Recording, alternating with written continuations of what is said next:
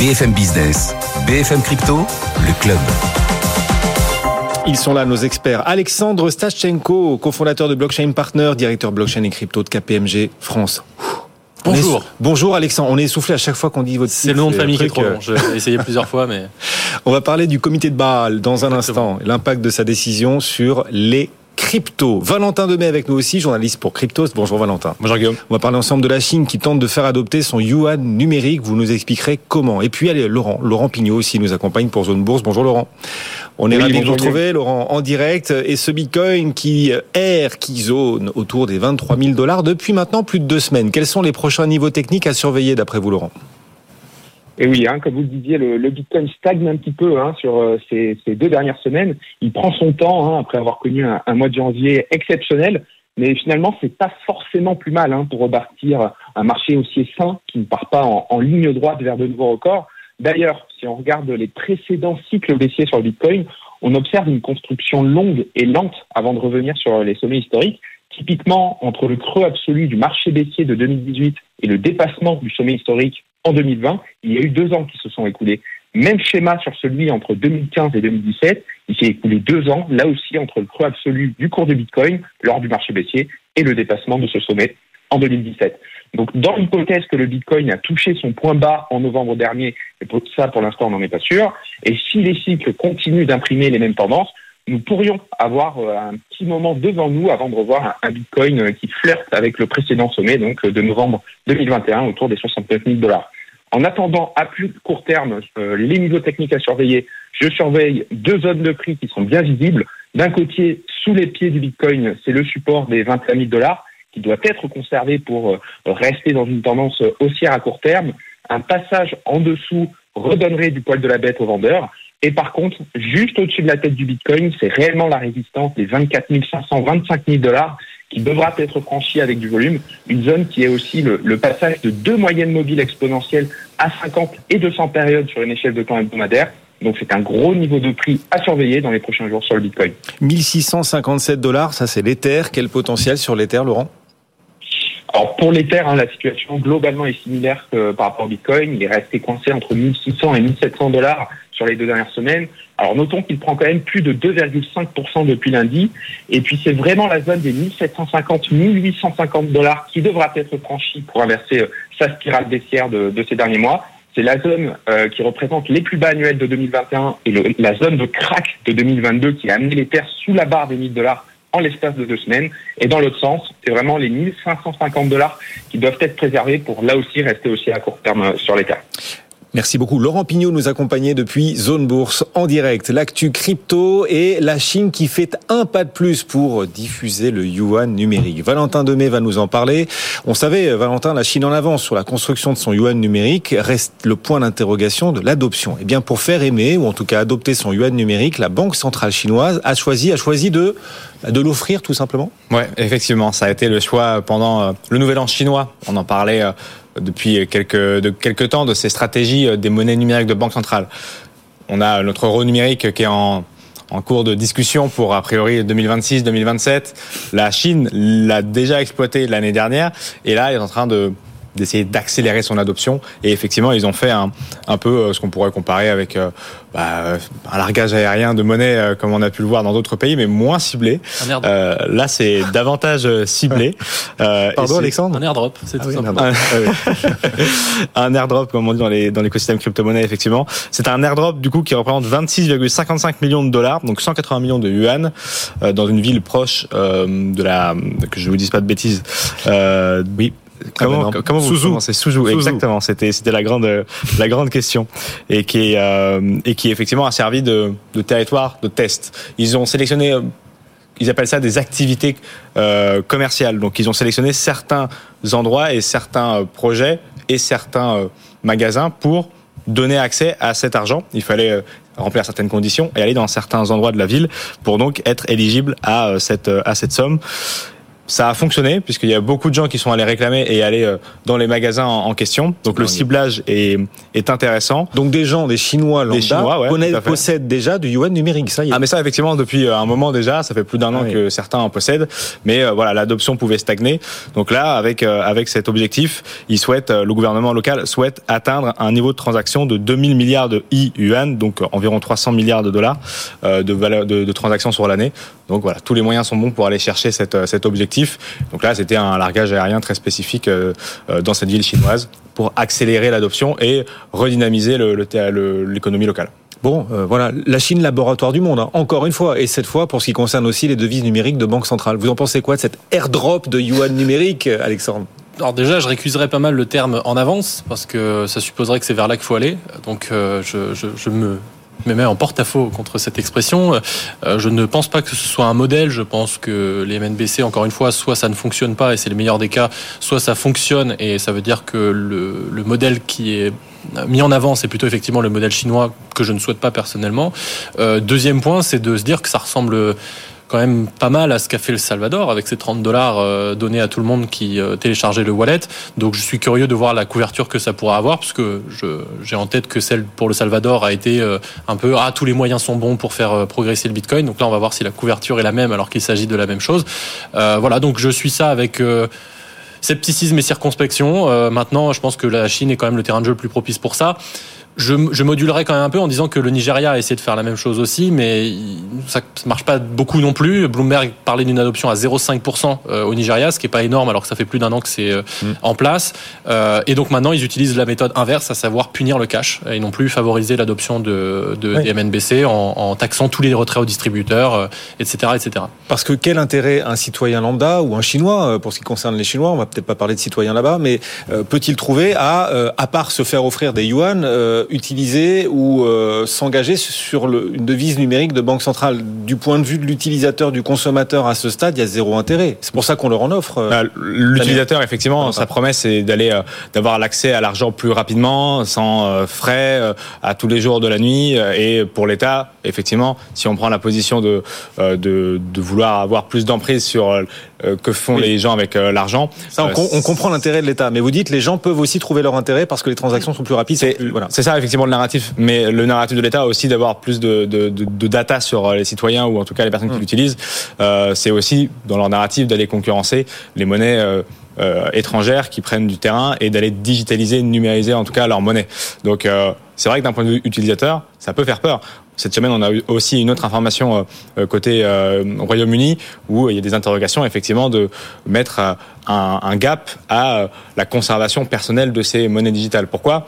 Pour ne pas mettre en danger les rapports euh, de Bâle, justement, les, accords de Bâle, euh, parce que cet argent peut être facilement bougé d'une structure à l'autre, et donc pour ne pas que les, enfin que ah les, du coup, les, Anglais fuient les banques commerciales et gardent leur argent de côté, eh bien, il y aurait des plafonds, c'est entre 10 et 20 000 dollars. On s'interroge le UK sur ces questions-là, donc ça pose de, vraies problématiques. Effectivement, là aussi à ce côté-là, pour les banques commerciales, on en parlait la semaine dernière. Mais c'est pas nouveau. Enfin, je voudrais pas non plus que ça, la chose paraisse extraordinaire. C'est-à-dire que pour euh, démarrer un effet de réseau, c'est parfaitement classique de donner gratuitement des avantages à tout le monde. Les entreprises le font toutes sur les effets de réseau. Les, serveurs cloud offrent des trucs gratuits, euh, les réseaux sociaux, etc. Pour les banques centrales, c'est un peu plus innovant. Pour les banques centrales, encore autre chose. Mais ce que je veux dire, c'est que cette stratégie en soi n'est pas nouvelle. C'est ce qui est nouveau, c'est effectivement de le faire sur de l'argent, quoique, c'est ce que je disais tout à l'heure, le Salvador l'a fait. Mais même avant ça, il n'y a pas besoin de monnaie numérique de banque centrale. Euh, les États-Unis l'ont fait avec des chèques tout bêtes lors du Covid en distribuant à tout le monde de l'argent. Donc effectivement, ça marque plutôt que maintenant, il n'y a psychologiquement, il n'y a plus de barrière à inventer de l'argent et à le donner à tout le monde. Avec des conditions, et c'est la subtilité effectivement qu'on observe aujourd'hui dans certains commerces, dans certains mmh. endroits en Chine. Et demain, effectivement, sur certaines conditions sociales, potentiellement, puisque tout est programmable avec ces monnaies. Exactement. Ouais, et, la BCE qui se défend de vouloir euh, enjamber le secteur bancaire, la BCE, elle, euh, est en train de tester un système de paiement facile, rapide pour les citoyens européens avec le futur euro numérique. Oui, on a parlé il y a quelques semaines sur ce plateau. Effectivement, il y a la volonté d'avoir leur propre application euh, pour échanger le e-euro dans les prochains mois, alors que dans les discussions d'il y a encore mm. moins d'un an, c'était au contraire de ne pas avoir cette application-là pour passer par les banques commerciales, pour ne pas les mettre en porte-à-faux et pour ne pas risquer les accords de balle et donc la souveraineté et surtout le risque de bank run possible demain. Alors justement, Alexandre, on va parler des banques face aux cryptos. Vont-elles, les banques, de plus en plus se tourner vers les cryptos? La réponse se trouve justement du côté de Bâle et surtout des règles prudentielles. Tout à fait. Thème, thème assez confidentiel mais finalement majeur. Tout à fait. Il s'agit d'enjeux extrêmement importants. Alors pendant que certains attendent le match de Ligue des Champions la semaine prochaine, que d'autres pensent à la Saint-Valentin, d'autres attendaient euh, depuis très longtemps finalement une clarification des exigences prudentielles des cryptos par le comité de Bâle. Chacun évidemment ses, ses, ses passions, hein. c'est très différent. Vous parlez d'exigences prudentielles du comité de Bâle. On va où là Alexandre? Il faut nous expliquer où on va. Oh. C'est technique. Calmons-nous. Exactement. Un peu de contexte. Euh, comme chacun le sait, peut-être ou peut-être pas, l'année 2022 a été particulièrement chargée euh, d'un point de vue des initiatives réglementaires. On a eu au niveau européen, on en a parlé moult, moult fois sur ce plateau, euh, MICA, TFR, etc. On a eu aux États-Unis certaines réglementations sur les stablecoins, on a eu d'autres choses dans d'autres pays. Mais en toute fin d'année, on a eu une pierre, euh, une pierre additionnelle qui a été ajoutée à l'édifice et qui concerne l'encadrement prudentiel ou les règles prudentielles. Cette nouvelle, comme on l'a dit, elle est passée un peu sous les radars parce que le sujet est technique. Donc, on va revenir sur qu'est-ce que le prudentiel, tout simplement. C'est un ensemble de règles qui ont été mises en place progressivement depuis euh, les années 80 à peu près et qui ont été renforcées depuis la, crise de 2008 évidemment et qui obligent les institutions financières à appliquer des ratios de prudence, hein, d'où le nom prudentiel, pour éviter une prise de risque qui serait trop importante et qui conduirait à des faillites dans un secteur qui est devenu systémique, le secteur financier. Et donc, on n'a pas envie que ces faillites arrivent parce que si elles arrivent, en fait, elles entraînent le reste de l'économie euh, avec elles, tout simplement. On oblige donc les banques à être prudentes, c'est plutôt une bonne nouvelle. Mais comment est-ce qu'on définit justement la prudence Qu'est-ce que ça veut dire au quotidien pour une banque? Eh ben, ça veut dire très simplement que, en fait, les différents types d'actifs actions, obligations, etc. Euh, ces différents types qu'une banque va posséder, ils vont être classifiés en fonction de leur niveau de risque. Et donc, pour chacun de ces niveaux de risque, on va obliger la banque à détenir euh, en face de cet euh, actif un ratio de capital liquide, donc du cash en gros, pour pouvoir faire face à l'éventualité que bah, cet actif se déprécie fortement et qu'il faille mobiliser du cash pour combler, euh, pour combler le trou. Donc par exemple, une action d'entreprise, ça porte pas du tout le même risque, le niveau de risque qu'une obligation d'État américaine parce que bah, il est globalement accepté qu'il est plus probable qu'une entreprise fasse faillite que l'État américain fasse faillite. Donc cet ensemble d'exigences de sécurité, de, de prudence, hein, on l'a dit, d'où le terme prudentiel, elles sont imposées principalement aux institutions financières et elle est de première, importante, euh, première importance parce qu'il garantit en théorie un traitement équilibré du risque et donc par conséquent la santé, la résilience mmh. du système économique. Donc on comprend que des choses sont plus risquées que d'autres et que plus le risque augmente, plus on doit être prudent. Qui décide de ce qui est risqué dans l'exposition d'une banque et de ce qui ne l'est pas? Très bonne question. Euh, le principal acteur de, de, de, de, qui décide ça, euh, c'est ce qu'on appelle le comité de Bâle. On en a parlé tout à l'heure. Bâle, avec un circonflexe, sinon c'est pas drôle, euh, chargé donc de la coordination internationale en matière de régulation bancaire. C'est à l'origine une émanation du G10, hein, donc le regroupement des dix plus grosses nations euh, sur Terre, entre guillemets, en termes de PIB, de puissance. Euh, il s'est élargi au fil du temps. Aujourd'hui, c'est 45 membres dans 28 juridictions. Et c'est surtout, en fait, des banques centrales, des autorités de supervision qui se réunissent pour discuter euh, de ces sujets-là. Ce comité de Bâle, il a, de Bâle, pour faire plaisir à Guillaume, euh, ce comité, il a sorti trois séries de règles qu'on appelle Bâle 1, Bâle 2 et Bâle 3. Euh, la dernière entrant en application d'ailleurs cette année, après avoir été repoussée plusieurs fois, notamment à cause du Covid. Alors les critiques principales du système, parce qu'on posait la question de qui définit ce qu'est le risque. Il y a une première critique euh, sur ce, sur ce système-là, c'est que ça réduit la croissance, tout simplement, puisque ça force les banques à immobiliser du capital qui devient improductif. Mmh. Donc l'OCDE estimait en 2011 que ça pouvait représenter jusqu'à 0,15 points de croissance par an, donc c'est quand même plutôt important. Euh, et il y a d'autres critiques qui relèvent que bah, la dépendance euh, que ce système crée envers les agences de notation principales, elle devient problématique. Donc les Moody's, les Standard Poor's, etc., ils se retrouvent dans une position qui est extrêmement avantageuse pour décider justement ce qui est risqué, ce qui ne l'est pas. Voilà, toi je te mets BBB, toi je te mets AAA, etc., oui. etc. En quoi ça concerne les cryptos? Et oui, parce qu'on est quand même là pour ça au départ. Ah oui euh, excellente question. Euh, eh bien, parce que les cryptos sont des ovnis euh, et que tout simplement le comité de Bâle ne les avait pas vus venir.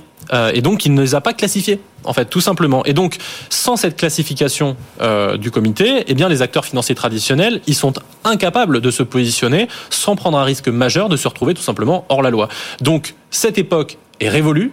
Euh, ce fameux comité de Bâle a approuvé des règles sur l'exposition euh, des banques aux cryptos à partir de 2025. Donc les banques ont dorénavant une clarté prudentielle sur euh, pour pouvoir détenir des cryptos tout simplement. Ça va donc les décoincer. Les banques n'ont plus de frein à la possession de cryptos? Plus de frein ne nous emballons pas, euh, parce que ces règles sont certes maintenant claires, mais elles ne sont pas ce qu'on pourrait appeler permissives. En premier lieu, d'abord, ça c'est très important, le comité de Bâle, il a statué qu'aucune exigence de capital euh, supplémentaire ne s'imposera aux banques si elles détiennent pour le compte des clients. Alors ça a l'air évident dit comme ça, mais cette incertitude, elle a bloqué pas mal de projets bancaires parce qu'il n'y avait pas de clarté. Et si jamais le comité avait statué différemment, toutes les cryptos détenues par des banques pour le compte des clients se seraient retrouvées à leur bilan et donc avec des exigences de capital en face monstrueuses et donc ça aurait évidemment été catastrophique. Deuxièmement, on a deux catégories de cryptos qui ont été identifiées. D'un côté, les cryptos euh, natives, entre guillemets, donc Bitcoin, etc. Ces dernières, sont considérées comme euh, volatiles, basées sur rien. Bon, on connaît la musique. Et donc, en cas de détention propre par une banque, elles ont un impact prudentiel très conséquent, euh, puisqu'il faudra un capital équivalent à 100% de Oui. la valeur de ces cryptos gardés en réserve. Et par ailleurs, ces banques ne pourront s'exposer à ce type de crypto qu'au maximum à hauteur de 2% euh, de leur capital. Effectivement. 100%, ça veut dire que pour un euro de crypto détenu, il doit y avoir un euro de capital bloqué. C'est beaucoup. C'est plus que beaucoup. C'est bloquant. C'est énorme, c'est énormissime. Euh, à titre de comparaison, les titres financiers plus classiques, hein, comme les, les actions, les obligations, etc., ils ont des ratios en règle générale inférieurs à 10%.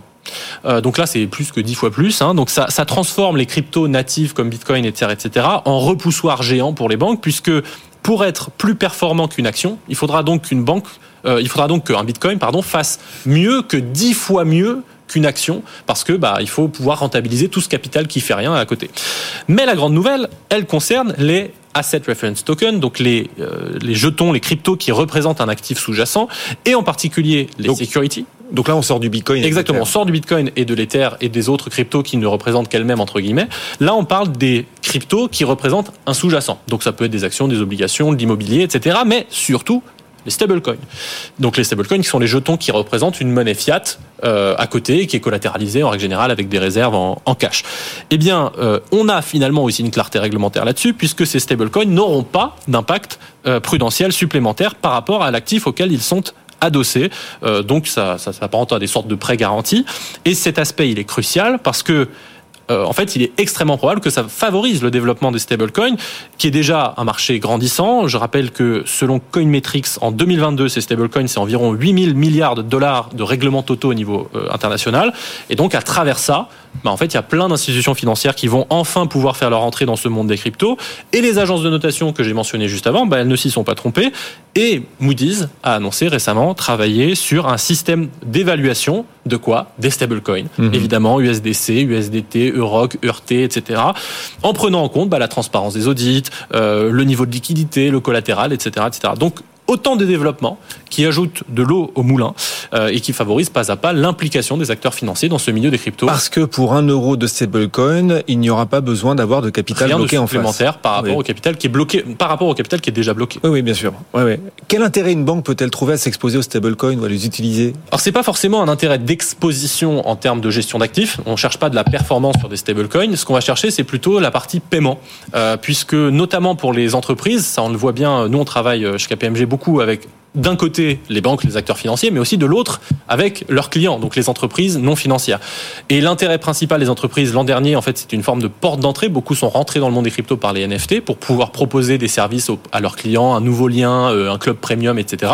Mais en fait, ce qui suit tout de suite en règle générale juste après, c'est les stablecoins. Parce que beaucoup de ces entreprises sont internationales, beaucoup de ces entreprises font des paiements euh, avec des clients, avec des fournisseurs, avec des filiales. Et en fait, dans le système de paiement traditionnel, Mm. ça prend très longtemps, ça coûte très cher. Et les stablecoins sont évidemment un concurrent de premier, euh, de premier choix. Et donc les règles prudentielles qui pourraient favoriser, en l'occurrence, les stablecoins, l'usage, le recours, euh, au- l'exposition Mais c'est pas aussi la seule variable, hein, parce que la Ouais. réglementation européenne euh, Ouais. dit beaucoup de choses. Il, il a envoyé, il a envie de renvoyer la balle, en l'occurrence, euh, Valentin. Exceptionnel. Ouais, magnifique. J'avais dit qu'on ferait du ping-pong aujourd'hui. avec- Oh, Ah, c'est pour ça le. sans filet, sans filet, le ping pile filet, tout ça, voilà. Voilà, ça arrête en de- direct, sans filet. Est-ce que ça vous inspire tout ça, les règles plus grandes, prudentielles, trop prudentes, les règles prudentielles à vos yeux vis-à-vis des Non, ça m'inspire pas grand chose aujourd'hui. Alors je, je sais qu'effectivement c'est dans le cadre euh, des gros sujets du moment. Ça c'est tombé. Il y a d'autres euh, euh, activités qui sont en train de rentrer en cas dans ce dans ce cadre-là. On a parlé euh, suffisamment de réglementation euh, euh, ces dernières semaines.